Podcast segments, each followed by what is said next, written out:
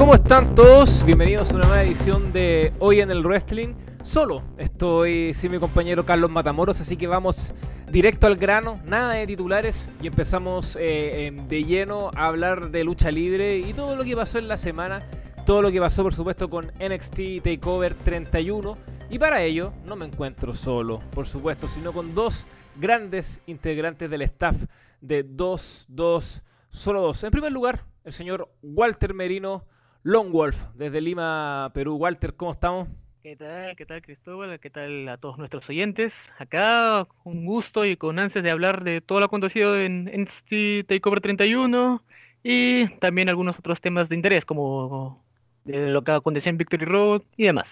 Muchas ansias de compartir con todos los presentes. Sí, estamos a preguntar harto sobre Victory Road, eh, este evento especial que hizo Impact el sábado. Eh, y por supuesto tenemos a nuestro especialista en la marca para hablar eh, de ello. Y en segundo lugar, presentamos directamente desde la quinta región de nuestro país, específicamente Placilla, el señor Axel Nostalgic. ¿Cómo va, Axel? Perfecto, aquí todo, todo tranquilo en la casa, eh, preparado para hablar sobre wrestling y lo que venga, la verdad, lo que surja, como se dice. Y no sin antes mandar un saludo a mi amigo los camioneros, que son icónicos aquí de Brasilia, como no. Sin ellos no sería posible nada de esto, así que esperando conversar gratamente y un saludo a todos los oyentes, especialmente a los, a los que vienen de, de Solo Wrestling. Ahí. Sí, sí para prueba, ¿no? y sí para prueba, por supuesto. Y para culiados también. no, eso es, eso, eso es lo, lo, más primordial ahora mismo, sí. Uf. Ay, ay, nefasto culiados. Ya, eh, vamos eh, de lleno con Takeover 31, este pay-per-view, eh, evento sacado un poquito de la nada por parte de Triple H y compañía, pero bueno, ahí está finalmente.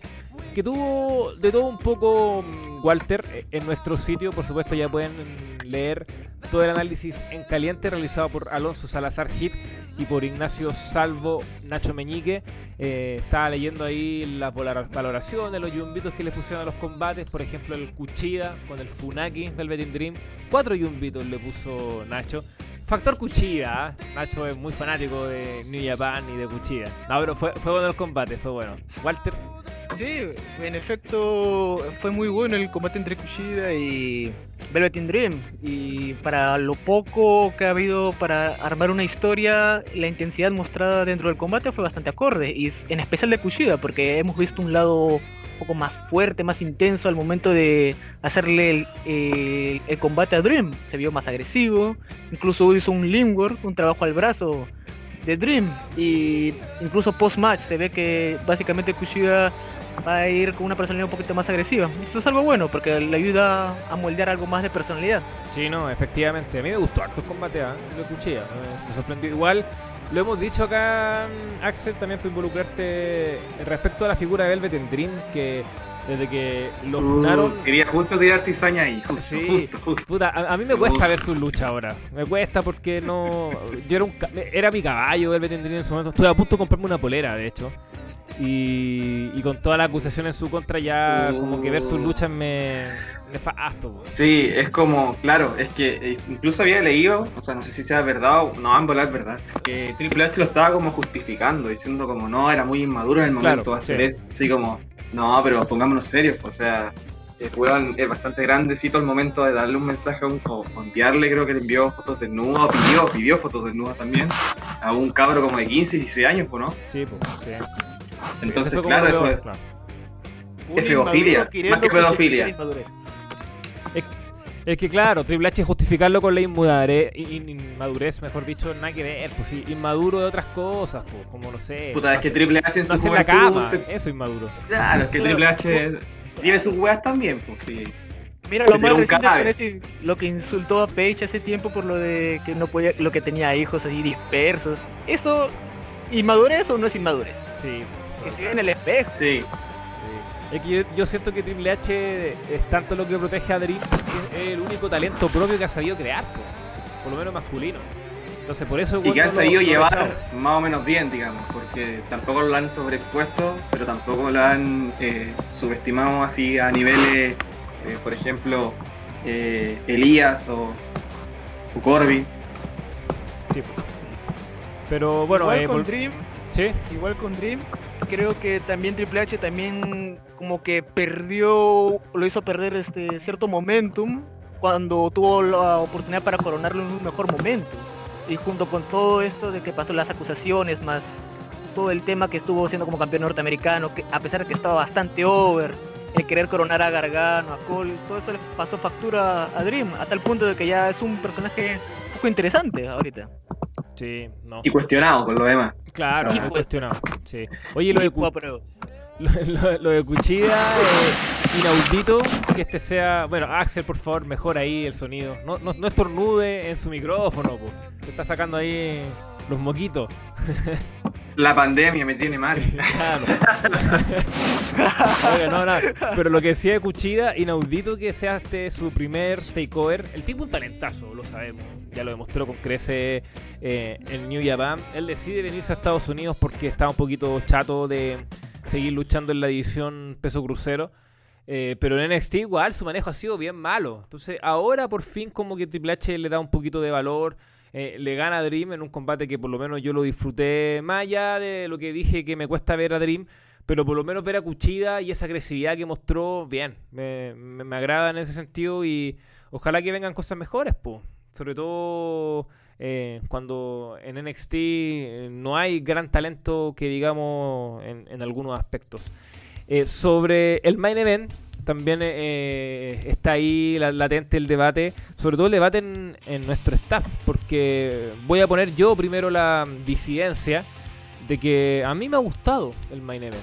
Debo ser justo, sí. Estaba haciendo la nota de Ember Moon, que regresó a NXT. También vamos a hablar de la edición femenina, que hay harto que decir ahí. Eh, entonces estaba haciendo la nota y obviamente me distraje en algunos pasajes del combate. Pero por lo menos desde que la alcancé a agarrar ya bien fue cuando Valor le pega una patada en la zona media mm, a Kyle, eh, en la parte del estómago. Y, y Kyle lo vende tan bien como si estuviera sin aire. Y de ahí el combate a mí me, me agradó mucho. O sea, un trabajo increíblemente, no sé si sólido, pero decente de, de fin en esa zona media. Y, y bueno, y Kyle es lo suyo, con sus llaves, con su, su selling, con la forma en que también transmite, con sus expresiones faciales. Así que a mí el combate me, me agradó. Claro, no es 5 estrellas ni el mejor main event de NXT en la historia. Pero por lo menos cumplió la expectativa lo que yo vi y quiero ver el combate nuevamente. Walter, yo sé que tú eh, no estás tan de acuerdo conmigo en algunos aspectos. Sí, y bueno, también concordando con Alonso, creo que yo no he encontrado el combate algo muy sobresaliente, o sea, como muchos han estado diciendo que es como de cuatro yumbitos para arriba o el mejor combate titular del título de NXT en lo que va del año, por motivos de que he sentido que los primeros trayectos o tramos del combate se sentían algo flojos, o sea, algo tediosos de seguir por el tema de cómo estaba yendo el llaveo entre ambos. La ofensiva de Valor tampoco como que es tan fuerte como para que expresión, las expresiones faciales de Kyle le- yo las pudiese comprar al neto. Es por decir, la- por decir, Valor pues, te podía mostrarse más agresivo a pesar con las intenciones que él puede tener, pero como que Kyle es lo que le da un matiz más especial, a pesar de que es como que no se siente realmente en problemas, pero él te hace creer, al menos, te da la magia de que él se siente en problemas. Otro punto es el que, mejora es cuando Kyle ya empieza a trabajarle la pierna a Valor. Ahí mejora bastante el combate. Se, se torna que tiene una premisa muy interesante. eh, le hace dos Dragon Screw, si no me equivoco, en la pierna a Valor. Y creo que un super pisotón desde la tercera cuerda, creo. Y ahí creo que Valor podía ahí mejorar ahí el selling. Y creo que ahí es donde lo fregó un poco. Porque cuando creo que hay una parte en la que Kyle le quiere hacer un suplex, eh, back suplex, creo que hacer. Este. Valor cae de, Valor cae de pie, y como que después in- intenta dos pisotones seguidos. Sí. Y hace como que el dolor de la pierna. Claro, como ya la bajo. ruta final del combate. Sí, y ahí el selling de Valor como que me sacó de onda ahí. Porque básicamente los Dragon Screw básicamente han sido un poco más reforzados porque han sido la cuerda todavía.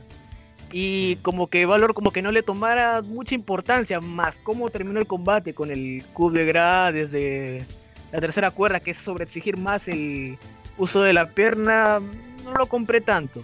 Me gustó más la labor de Kyle, sí, y es algo para aplaudir para hacer su primer combate de takeover.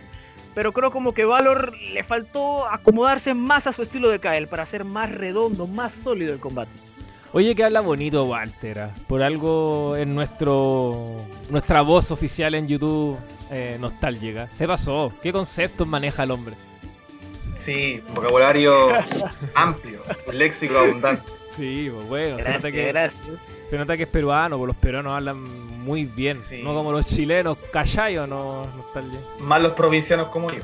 Claro. sí. No, pero al menos, al menos tú eres del, de la quinta, pues. No como de la novena región o la décima. No, eso ya es peor. otros, que esos son peores, pues. De Temuco, de Temuco. Claro, no, esos son peores. pues. No, pero, pero bien, eh, bueno, no te quiero poner en aprieto, eh, Axel, porque yo sé que no, no viste mucho el combate, pero más que nada... Puedo eh, hablar de Valor igual. Sí, pues, de- hablar de Valor, más que nada que eh, la figura de Valor, que no te lo hemos preguntado, por lo menos en, en podcast, que me parece interesante escuchar tu opinión. Eh, esta figura de, de, de Finn Balor desde que regresa a NXT. Y preguntarte eso, ¿qué te parece que él esté de vuelta en NXT y ahora el campeón? Y lo segundo, eh, ¿a ti te parece que, Finn Balor es un wrestler eh, competente, un, un buen luchador? eh, ¿O depende mucho de rival, en este caso del estilo de Kyle? De hecho, estaba pensando en, en cómo se, se construyen los combates en los que ha estado Valor. Y básicamente, yo siento que depende igual de, los de otro luchador, porque si fuera por él, siento que seguiría la misma rutina. Porque Valor no es un luchador explosivo o que te va a sorprender así con. Siento que los spots son innecesarios muchas veces, pero siento que a veces un spot o dos o un movimiento que saquen de la nada a veces siempre es como eh, importante para aprender al público, aunque en este caso no hay público, pero se entiende igual. Em, pero siento que Valor es muy plano porque su ofensiva es muy mala. Yo creo que lo compartimos todos eh, en ese Sí, sentido. no sé. Es muy plana y además es un, es un luchador que le falta también vender bien los movimientos. Siento que eh, no llega a niveles como ser Rory, por ejemplo, pero sí como estaba puntualizando Walter eh, y también vi en Twitter, claro, después de un suplex, eh, le, hicieron como una especie de leg work en la pierna, entonces al final como que se paró, hizo movimientos para la pierna igual, como que esos detalles que siento que igual Triple H o, el, Booker que esté a cargo de la pelea, igual tiene cierta repercusión porque eh, ya es como costumbre ver en todos los estelares de NXT eh, peleas donde el, el selling eh, brilla por su ausencia, básicamente.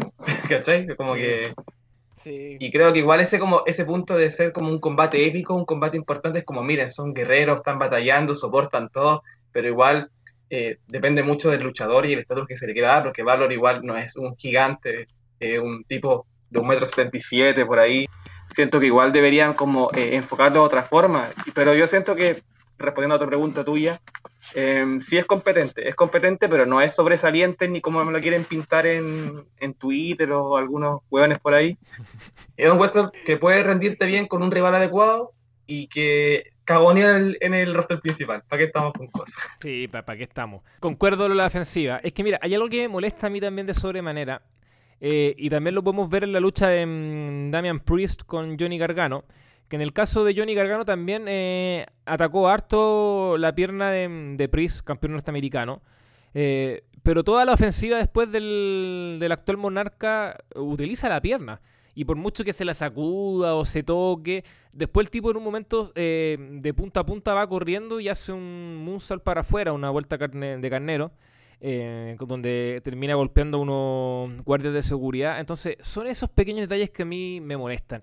Y lo propio pasa con Valor en el final. Eh, la ofensiva de Valor eh, eh, es muy mm, es- muy plana, como decía Nostalgic, y no la varía. Entonces, eh, si te están haciendo un, un trabajo a la pierna, no ganes con tu finisher, po. Entonces ahí busca algo más distinto, busca una creatividad. Bueno, también hay una responsabilidad de los bookers, por supuesto. eh, pero hasta un paquetito o una llave de sumisión, algo así. Me recuerda como el combate de Eddie con Batista en, en, en No Mercy 2005, que gana con un Spinebuster porque no puede hacer el, el bombazo porque estaba muy herido a la espalda, Claro. Claro. por ejemplo. Eso, Un detalle exacto. importante. Detalla- Inteligente. detalle. mm, muy Detalle. importante. Oye, pero ya que habla- tocas el tema de Priest con Gargano, es que sus ofensivas son bastante similares, porque ambos Sí. dependen del uso de la pierna. mm. para construir varios tramos de su ofensiva. En el caso de Valor, porque es un junior, o sea, básicamente no, no es alguien que resalte por músculo. Y en el caso de Priest, porque tiene un background, un estilo más de capoeira. Así que básicamente eh, entiendo también que quieran utilizar su ofensiva en base a las piernas, pero creo que también les falta un poquito más de inteligencia para poder eh, soltarse al momento del combate, no depender de un solo recurso. Exacto, es que es el tema, es el tema. Tampoco uno pide que te saquen otros movimientos y que la lucha se convierta en esto bomba fest y no, pero sí em, ser un poco más inteligente en cómo plantear tu ofensiva si te están atacando gran parte eh, de tu virtud al momento de realizarla. E, ese es el tema. Entonces, si las piernas eh, son claves para tu ofensiva, trata de variar un poco si le atacaron. Sorprender con algo. Y sí, a mí al final de, mm, del valor, Kyle creo que le baja harto puntaje por eso mismo. Pero fuera de eso, a mí lo que me, me gustó un poco el contenido, bueno, aparte de Kyle, que creo que es un luchador, ese sí que un luchador muy competente, eh, de hecho, para mí el, mejor de, de todo Undisputed era. Eh, creo que la, actuación de él y, algunos pasajes de, de, Finn Balor, que por lo menos cuando ataca la zona media de la parte del estómago, eh, encontré que estuvo interesante. Le hizo un par de llaves, un par de golpes, lo vi agresivo.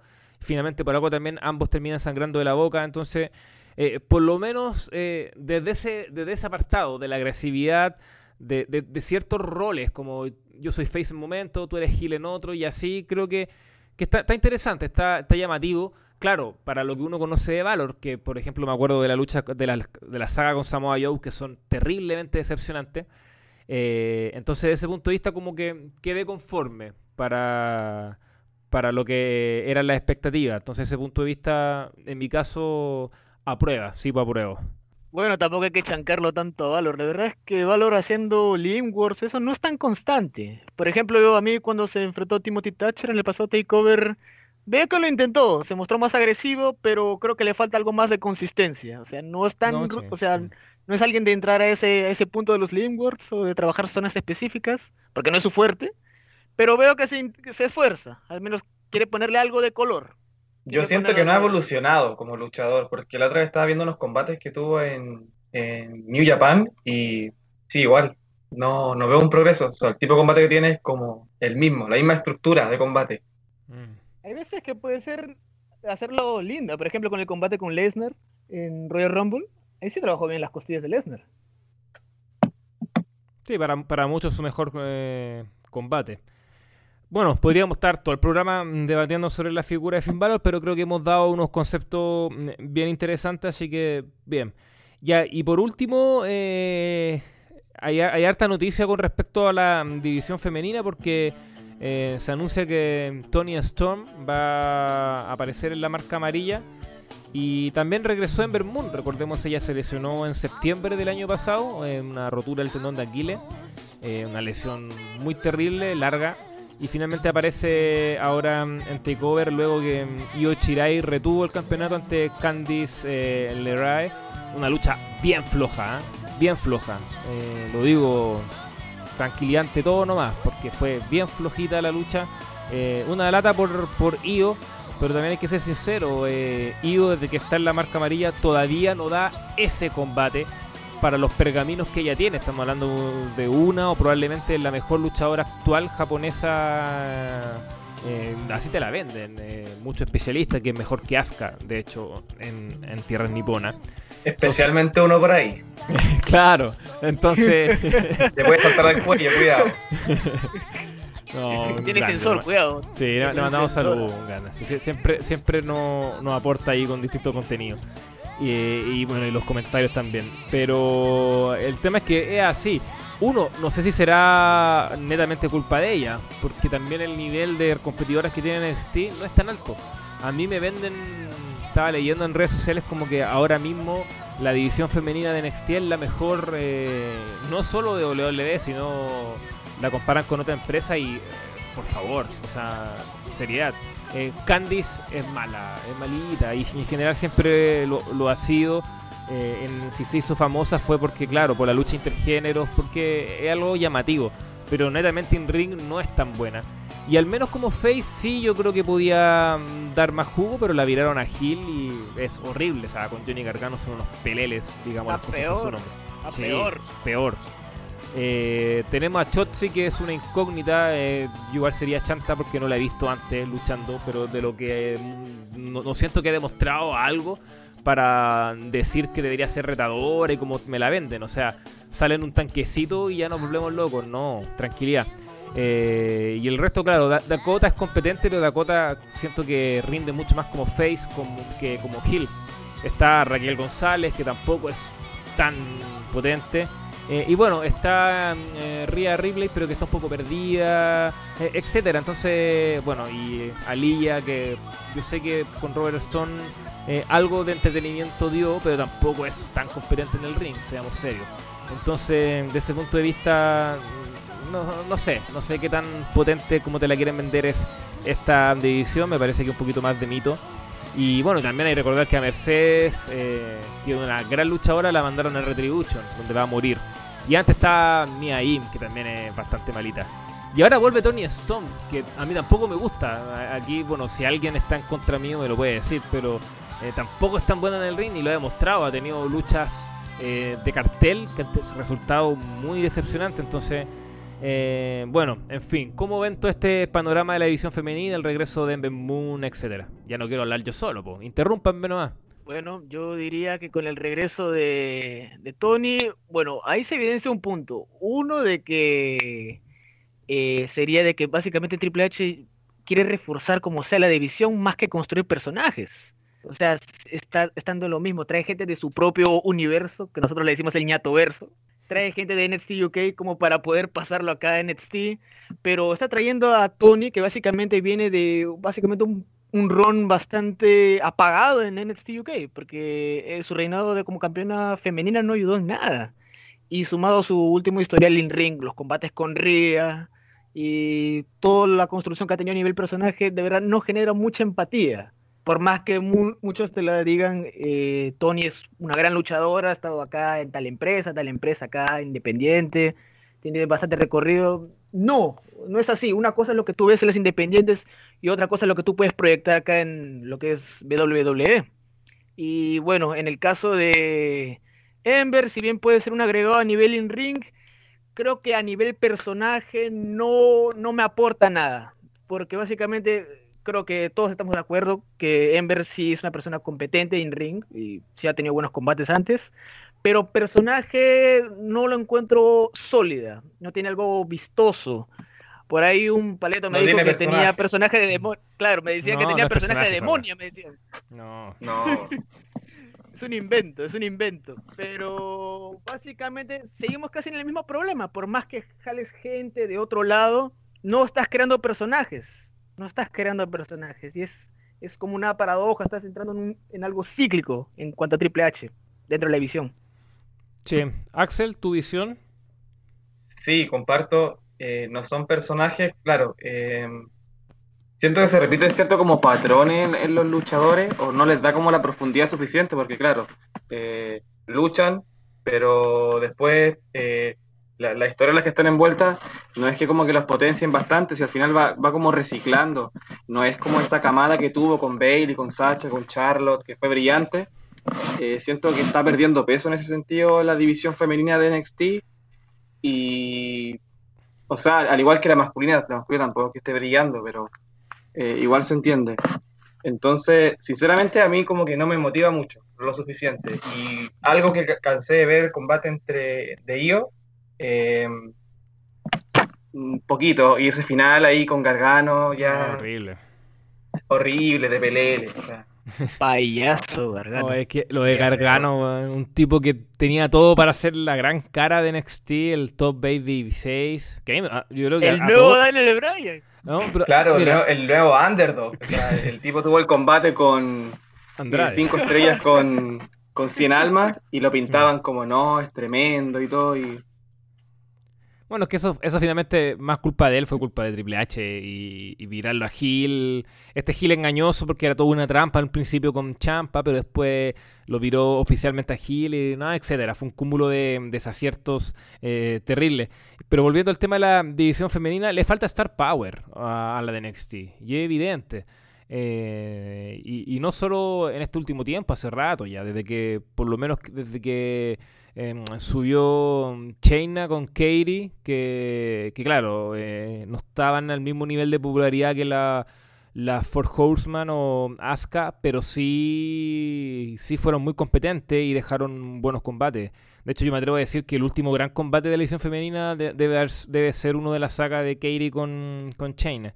Entonces, de ese punto de vista le falta, le falta un Star Power. Y, y, no, y es imposible que tenga mejor división que el main roster. O sea, entre Bailey, Sacha, Asuka, eh, Chaina, y aunque me maten algunos, pero la propia Nia, se las comen con papas fritas, po. Se las comen con papas Sí, fritas. Es así. De lejos. Claro, Sí, sí. claro. En Sí. cuanto a, a carisma, a personaje, ya ni hablar. Claro, porque el personaje igual tiene Alexa, por ejemplo, aunque, eh, bueno, no lo, no lo teníamos en la pauta porque eh, lo de Bray Wyatt a mí no me convence mucho, pero eh, es Alexa, es muy popular, lo sabemos. Y bueno, y tiene otras figuras también que tienen ese mismo estilo, entonces... No, no, no es comparable aún. La, la división femenina en NXT fue muy potente, muy potente en, en su tiempo. Con la, con Dejó los primeros eh, buenos combates en la historia de la división femenina de la WNC. Sí, claro. Sí, no, claro, eso no se niega, si nosotros éramos muy fanáticos de NXT en su tiempo y, bien, pero ahora está bajito, aún así el pay-per-view por lo menos yo siento que este fue más disfrutable que el último, eh, en, líneas generales, eh, sobre todo con la lucha de Cuchilla y con, el main event, que yo creo que es lo que más rescato personalmente, pero hay que ser también serios, po. pongámonos serios con, con esta división, no... Y, en el caso de Ember Moon, sí concuerdo. Yo creo que ella es muy competente en el ring. Mira, competente se me quedó pegada esa palabra. Eh, pero claro, le falta ese aura, esa personalidad, ese carisma, digámoslo todo. Y por algo también está volviendo a la tercera marca. Por algo es. Si volver a la tercera marca es un poco de bajón, las cosas por su nombre. Así que ojalá que Kevin Owens no se le ocurra tampoco volver, porque ahí ya su carrera terminaría de hundirse. Igual hay una probabilidad alta, lo noto medio desinteresado a, a Sí, Kevin Owens. sí, hace rato. Es que bueno, sí, Está- estaba, había rumores de que estaba Sí. descontento con todo el buqueo que estaba pasando en Raw, con todo lo que se había manejado en la rivalidad con Aleister Black, y parece ser que muchos dicen que está pagando el castigo esto por lo de solicitar las mascarillas. Mira, es que no lo niego, o sea, no negar, es, es evidente. Su manejo en el main roster en el último, este año en particular, post WrestleMania, es horrible, horrible, horrendo. Y, Es y está bien que esté frustrado, lógico. Si Kevin Owens igual es un, es un tipo que sin ser un wrestler brillante, pero al menos tiene personalidad, tiene micrófono, ya con eso te alcanza por lo menos para sobresalir. Eh, el tema es que si te frustras, pero trata de dar vuelta la, mm, la tortilla, pero en el propio man roster, po. No hacer la gran Finn Balor, si eso es de cagón. Y como decía Nostalgia, es verdad. Sí. Es de Sí, cagón. es verdad. Es de cagón. Es de cagón. Sí, es de cagón. porque saben que en NXT, eh, al tener la venia de Triple H, es, es grito, es gritar y abrazarse, po. llegar y abrazarse. Y eso igual es cómodo, súper cómodo. Entonces, por lo menos quédate en el main roster. Sami Zayn, eh, Sami Zayn, un tipo que ha tenido que comer mucha mierda, mucha mierda. Sin Y ahora cuatro años fin- sin ganar ni un título. Claro, Sin ahora por fin le están dando título. algo de importancia. Tuvo una lucha de escalera muy buena con Jeff y AJ. Retuvo en el pasado SmackDown con Jeff. Entonces se ve que le están dando algo de importancia porque el tipo aparte es muy bueno. Entonces Y se reinventó como personaje. papeles. se reinventó. Se invirtieron exacto. los papeles. Claro, pues. Entonces, eh, no sé, eh, hasta Cesaro, pues hasta Cesaro no, no, no ha pedido irse a NXT y, y sigue ahí eh, en la zona tag. Y Vagamura también está ahí. Claro. Entonces, pero bueno, ya, no nos desviamos más del tema. cer- cerramos con Takeover. Estuvo eh, interesante todos lo- lo- los apuntes que dijimos, me, me gustaron. Y vamos eh, con Walter. Esto más que nada mm, es un repaso breve de hablar de, este último show de Impact, en Victory Road. Eh, ¿Qué es lo que más recomienda Walter? Por supuesto, ¿ah? en www.22solo2.com está todo el análisis que hizo mm, Walter con algunas luchas que le puso ahí sus yumbitos.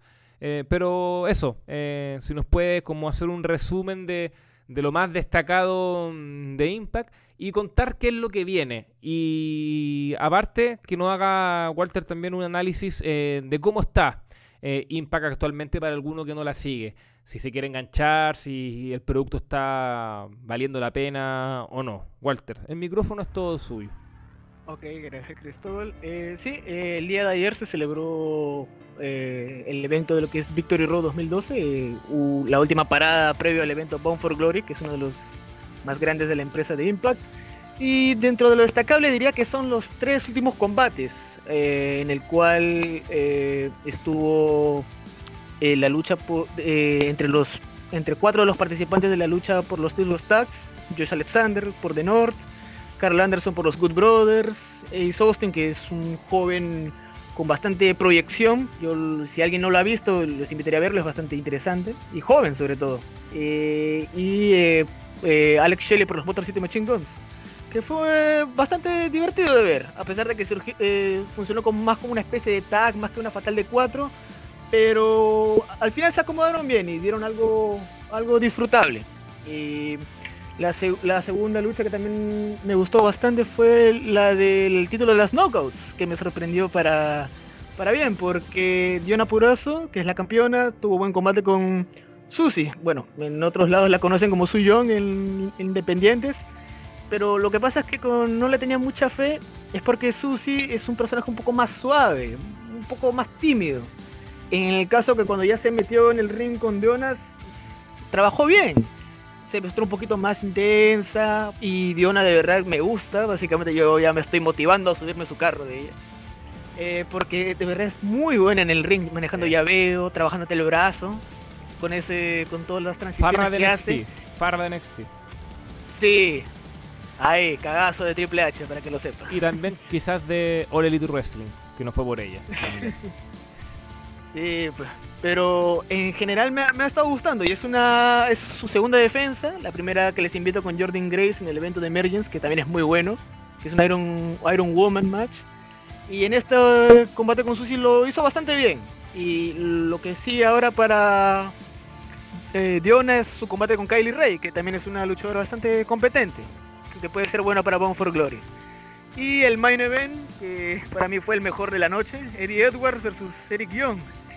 Mira, hay gente que dice que Eric Young es, ha basado más por ser comedy wrestler, por hacer payasadas de superhéroes y otras cosas más. Que no, se lo niego, sí. Pero desde que regresó a Impact, eh, allá en Slammiversary, ha, ha mostrado una faceta más agresiva. Algo más competente porque leccionó a Rich Swan. No me gusta Rich Swan, de verdad, por cierto. Pero el, modo cómo lo hizo, cómo lo sacó de circulación. Y lo mismo con Eddie Edwards al sacarle título. Decisión que me incomodó, pero era comprensible desde un punto de vista porque era el, el heel mejor construido de eh, lo que es Impact Wrestling. Porque el tipo estaba enloquecido. Y si tú me lo preguntas, este personaje es un verdadero maniático, no como las jugadas que hace Randy Orton pateando la, cabeza a las leyendas. No hubo la necesidad de eso. Él solo fue él, manifestado sus intenciones y en este combate con Eddie Edwards lo trabajaron muy bien. Hubo intensidad, buena química y un buen limwork de parte de Young a la pierna lastimada de Eddie. Así que, bueno, yo le puse una calificación de 4 y un vito a su cuarto. Si alguien me lo quiere rebatir, que vea el combate y nomás me avisa, yo libre para debatir. Sí. No, pero y bueno, con, mucho respeto y con mucho cariño le pregunto, ¿quién le va a rebatir? ¿Quién ve Impact actualmente? No, no, una broma. Turco capaz me lo, me lo rebate. Sí, Turco puede ser uno. Sí, le mandamos saludos a Turco. Eh, ya, cierre, cierre nomás. No lo interrumpo más. Sí, y bueno, lo siguiente que se viene es Bound for Glory, el gran evento de Impact eh, para el mes de octubre, que con el se estamos preparando un proyecto en 2-2 solo 2 para calentar motores acerca de combates memorables. oye, oye, sobre eso, ¿ya está en marcha? Está ahí calentando, si estoy haciendo selección acá con un compañero acá, ah, especialista en baúl. No, que yo recuerdo que usted me lo contó hace un tiempo, pero no sabía más, no sabía en qué estaba eso, así que me alegra escucharlo, sí. Sí, Tranquilidad, tranquilidad ante todo, tranquilidad bueno. ante todo. Qué bueno. Así que yo les invitaría a que vean Impact, eh, porque lo- las historias algunas, si bien pueden flojear, como es el caso de la historia de Kem Shanro con Sammy Callihan y un poco el personaje de Rich Swan, pero en matices como es la división en parejas, la división X, o que es como la del Intercontinental o del Crucero, y la división femenina están bastante atractivas ah, para poder seguir. Así que si es nuevo espectador de Impact, yo le diría que lo siguiera. Yo creo que se lo podría pasar bien. Perfecto. Si no, nosotros, fuera de toda broma, le damos cabida a Impact. Tenemos a Walter ahí, que es el hombre que la sigue viendo, hace tiempo que la ve. Así que, no, esa es la clave, seguir dándole nomás. Eh, pero le, le quiero preguntar a, mm, a Axel, eh, así con total sinceridad, ¿te darían ganas de ver Impact o te da paja? Así, seriamente. Yo era eh, fan de, de TNA hace ya, no sé, 11 años, podría decir, Hace siendo sincero. De hecho, eh, hubo una gira en Chile, o sea, iban a hacer una gira en Chile, me acuerdo.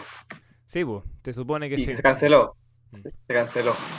Pero eh, incluso tenía el videojuego. A ese nivel. Ese juego. A ese nivel, nomás. sí, sí. Bueno, yo también lo tuve. Claro. Sí, no sé, el juego no era muy bueno, pero...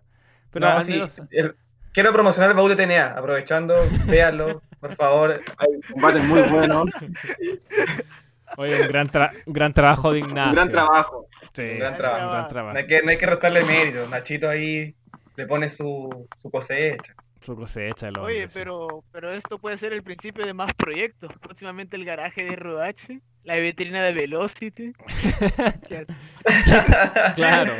Hit. Los combates de los Dark Matches, el Sí. Brock Lesnar con, con Mr. Perfect, con batazo de dos minutos. Sí, es verdad. No, respeto. Hay varios curiosos ahí. Hay uno Sí, de varios. Styles con Bryan. Hay- Sí, pues, hay de Dani, de. Brian, Sí. de AJ. Sí, Sí. hay, hay varios interesantes. Se puede sacar ahí algunos. Ya, eh, dejamos de lado Impact y vamos con ya el último tema que íbamos a tocar antes de entrar a nuestro minuto de descarga y minuto de karaoke que se viene ahí. Estamos con hype por lo que se viene.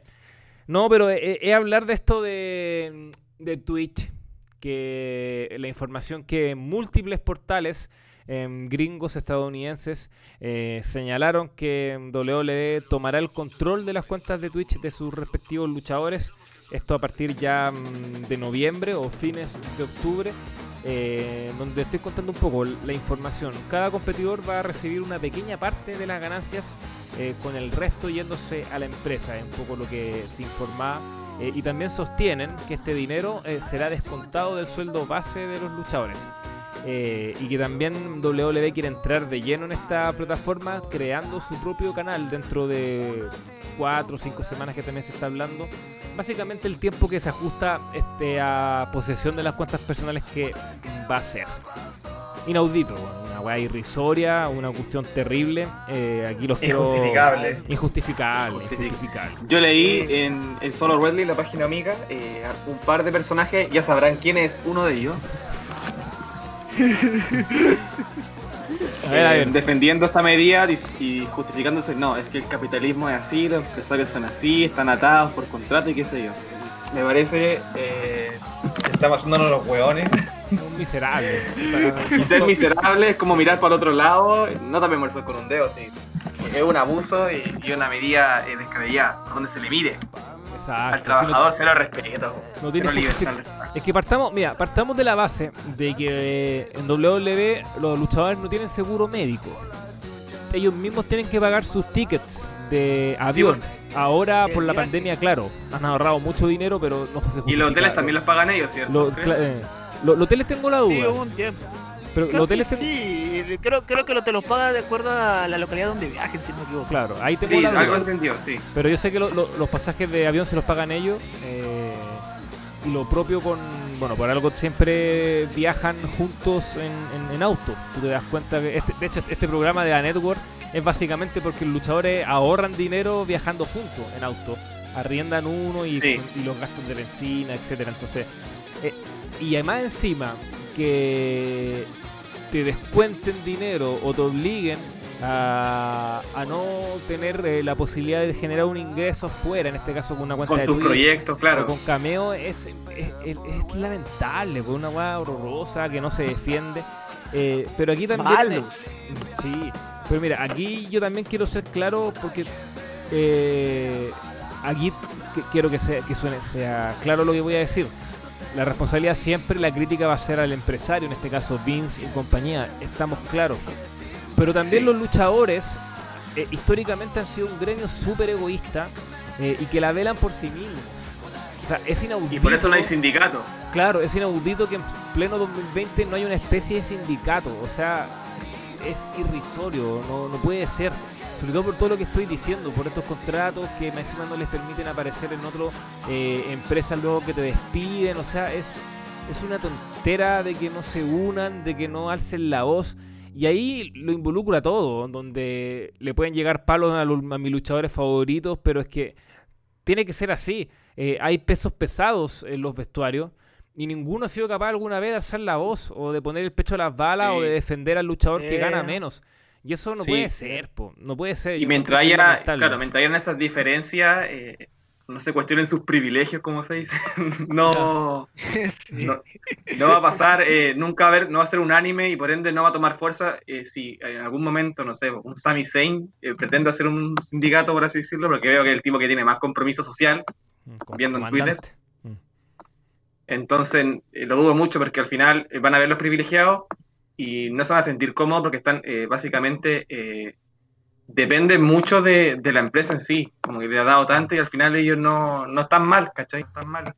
Le da lo mismo Oye. si tienen sueldos de 5 millones, 3 millones. Oye, pero otro punto que me da pena respecto a esto del, de tomar posesión de cuentas de Cameo o de Twitch es porque algunos de los luchadores que hacen transmisiones por Twitch, como creo que es el caso de, de Selena Vega o de Dakota Kai, creo que también es la que tiene Sí. cuenta en Twitch, Page. ellos trabajan Mm. con unas aso- asociaciones, este, claro, tienen, trabajan con asociaciones este, benéficas. Sí. O sea, Mm. aparte de lo que ganan con Twitch, ellos lo destinan a obras de Sí, calidad. Vamos, pues que también no hay que ser tan malos, pues si estás con un fin humanitario, no puede ser así tan malo de negarle algo. Estamos hablando de la empresa de necesitar. Todo puede pasar. Todo puede pasar, claro. Y- y lo- y lo, y lo- lo verdad. divertido es que hace poco a Stephanie McMahon ganó como un premio, o sea, no un premio, estuvo en el listado de Forbes en el segundo lugar de los 50 mm, directores de marketing más influyentes del mundo. Y dentro de las La razones enchufada. que dentro de las razones que esbozaban era que por esta como independencia que tenían sus luchadores para el uso de las redes sociales y que la empresa no los limitaba y pura wea así. Mentira, po, mentira. No, pues eso no te lo compra nadie. No, esto, esto es irrisorio y, y no sé, o sea... La impulsora de la revolución femenina, ojo. La que se ha adjudicado ese título. Más encima. Esto mismo demuestra que, que, bueno, son empresarios, es Vince, como dice Nostalgic y... El buen, el buen es un hijo de puta, sí, sí, sí, ha sido así siempre con muchas cosas. Pero yo también quiero que se, se necesita criticar a los luchadores que no, no se unen, no se unen y que dejen de mirar para el lado, mirarse el ombligo y sus propios privilegios, como dice mm, eh, Nostalgic. Eh, que aparte siempre ha sido así, igual, si ese discurso de que ah, tienes que esforzarte y sacarte la cresta por cinco años. La meritocracia. Claro, y en cinco años va a tener fruto y ganar dinero. Pero es que aparte eh, debe ser una, una, esta- una de las pegas más, más complejas en el sentido de que finalmente lo que tú vas a ganar o lo que tú vas a generar eh, no va a depender exclusivamente de ti, sino va a depender de un dueño. En este caso Vince. O sea, si Vince quiere, te va a llevar al estrellato, o si Vince quiere, te va a dejar ahí. Más allá de que te esfuerces, de que tu nivel en ring sea bueno, de que tengas físico o no, que seas bueno en el mic. Entonces, eh, desde ese punto de vista, eh, con Twitch o con Cameo, Twitch principalmente, ahí le están premiando el talento efectivo que tienen ellos, sin la necesidad de que alguien decida. En este caso es el público nomás que eh, prefiere ver a estos luchadores en esta faceta. Entonces, es súper macabro, po, macabro quitarle ese sustento. Me parece que es, es injustificable, indefendible y todos los sinónimos parecidos. Oye, pero nosotros hablamos de que Vince es un tipo muy cretino para hacer esto, pero el que lo va a suceder tampoco está tan lejos de ser un cretino. Ah, no, lógico. Se aprendió lo mejor ahí. po. Y aparte que finalmente Eh, yo creo que quien va a mandar va a ser Stephanie. Nada, Triple H va a ser el perro faldero nomás. Y se va a quedar con NXT para siempre. Sí, tiene toda la pinta que un va a pasar eso. cosito, un cosito, como decíamos. no, lógico, lógico. Pero ya. Eh, bueno, por supuesto esa nota está en nuestro sitio www.22solo2.com. También la invitación a que nos escuchen nuestros distintos podcasts en Spotify, en iTunes, iTunes mejor dicho, eh, y también en iBox. Eh, suscribirse a nuestro canal de YouTube y también, por supuesto, www.22solo2.com que se viene un especial de Chris Jericho. Ojo con eso. Ya esta semana estaremos publicando ahí algo relacionado con los 30 años de celebración de su trayectoria como luchador de Chris Jericho, así que está muy interesante eso. También se viene un especial de mm, All Elite Wrestling Dynamite que estamos preparando en podcast, así que atención eh, con eso. Y por supuesto lo que decía Walter, esto con Bone for Glory, que también vale la pena estar ahí con las altas expectativas de lo que va a venir. Ya, minuto de descarga o minuto de liberación, Walter, lo que tú quieras decir. Puede ser Comienza. sobre cualquier cosa, ¿no? Sí, cualquier Mm, cosa. Sí, aquí el minuto de descarga es wrestling, es lucha, eh, que, no sé, fútbol, béisbol, ya, básquetbol. fútbol, espectacular. Porque Claro. hoy hay un partido que me puteó. Ya. Y después viene el minuto de descarga. Yo voy a pasar por esta vez, porque mi minuto de descarga básicamente era lo que dije, lo del sindicato y eso, que creo que, que es esencial. Walter, póngale. A ver. Primero que nada, eh, yo normalmente me hubiera gustado tirarme un discurso tirando mierda a varias personas que, me, que he visto en internet. Desde eh, como alaban diciendo que Alexa Bliss es el mejor personaje en el momento de la división femenina, que Billy vale pico, que Impact Wrestling es una mierda. eh, otros temas más, como también he visto también el día de hoy de Takeover 31 que dicen que es el mejor del año de la era COVID, cosa que no estoy para nada de acuerdo. Así de que en vez de yo poder dirigirme a todos ellos, palabras o sea, en distintos discursos, he preferido rapear. Rapear. Para poder dirigirme a todos ellos con un mensaje mejor. Así Hombre. que discúlpenme, soy, soy Dale, un aficionado, discúlpeme. Un- que me disculpe mi, mi sensei Eminem por lo que voy a decir, pero al menos le hago tributo. A ver. A ver, cuando yo. Cuando quiera, ¿no? Le puedo meter. Sí, tele nomás. Ok. Los paletos hablan de wrestling sin noción. Unos van por moda y otros por aceptación. Un par de tontos que me dañan el paisaje y vienen contaminando todo desde mi aterrizaje. La policía de allí cada vez me apena. Traducen como las hueas para cobrar la quincena. Aquí se paseó Alex hasta shoot sin cautela. Este es el mundo y somos libres como Mandela. Cuidado con la vieja escuela, que no te coja, que te va a meter con chancleta y palo de escoba. Así que no te me ponga majadero, porque yo vengo con apetito de obrero a tumbarme a cualquiera que venga a robarme lo mío. Yo soy el Napoleón del caserío.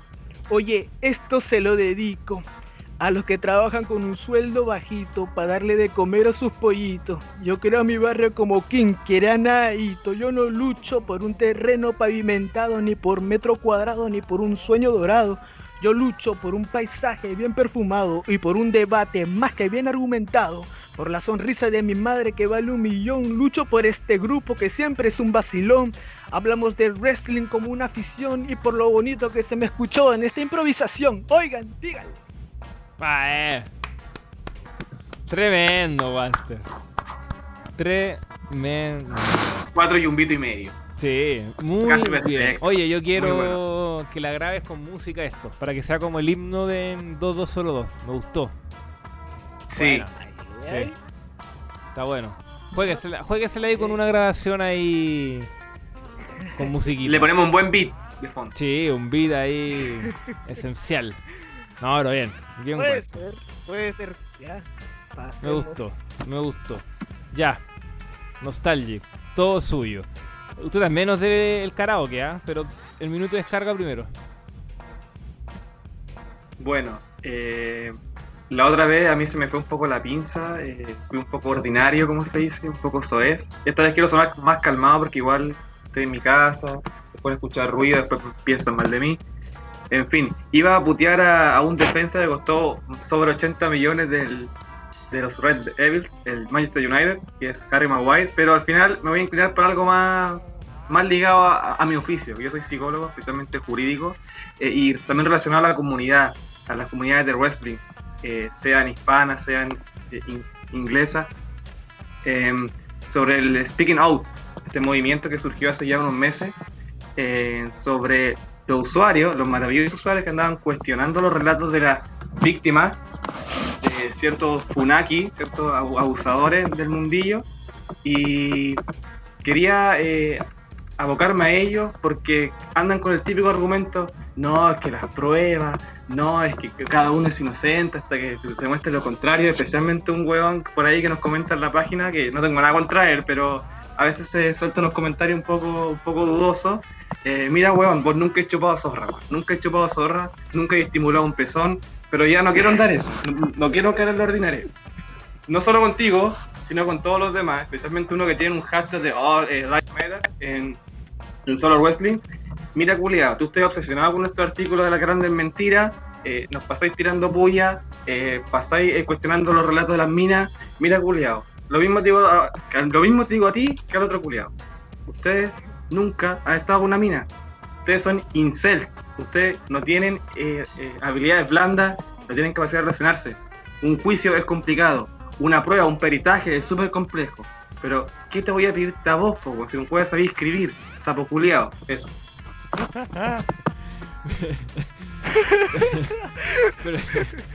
Perfecto. Y ahora. Oye, pero le falta hacer un tributo a Walter White diciéndole: ¿Tú sabes qué es el sexo? Tú no sabes lo que es el decir Ay, ay, ay. Lo que me hacen reír, que me hacen reír. Pero adhiero, adhiero con lo dicho. Ya. Y cerramos con el minuto de karaoke del señor Axel. Nostalgic. ¿Con quién nos va a sorprender? Démosle. Vamos. Mirá, esta canción es del año 1977, cuando mi abuela era joven. Eh, se llama Ti amo de Humberto Tozzi. Ya que andaban pidiéndome, ya voy a cantar. Y la cantar en italiano, ojo. Ah, ya, bueno. Otro nivel. Me tenemos un rap y cantando en italiano. Qué mejor. Lo que me acuerdo, porque en verdad como que me acuerdo de una parte, pero para que suene. Yo tengo que cantarla entera, o sea, como digo, eh, hacer todo el, sonido de fondo, todo. No, no, cantarla nomás. Es un karaoke tal cual, sin música ni nada. Y, y no entera, po, con un, par de estrofas y el coro estamos, ¿no? Ya, ahí va. Ti, ti, ti, ti, ti, ti, ti, ti, ti, ti, ti, ti, ti, Ti, ti, te, te, te, te.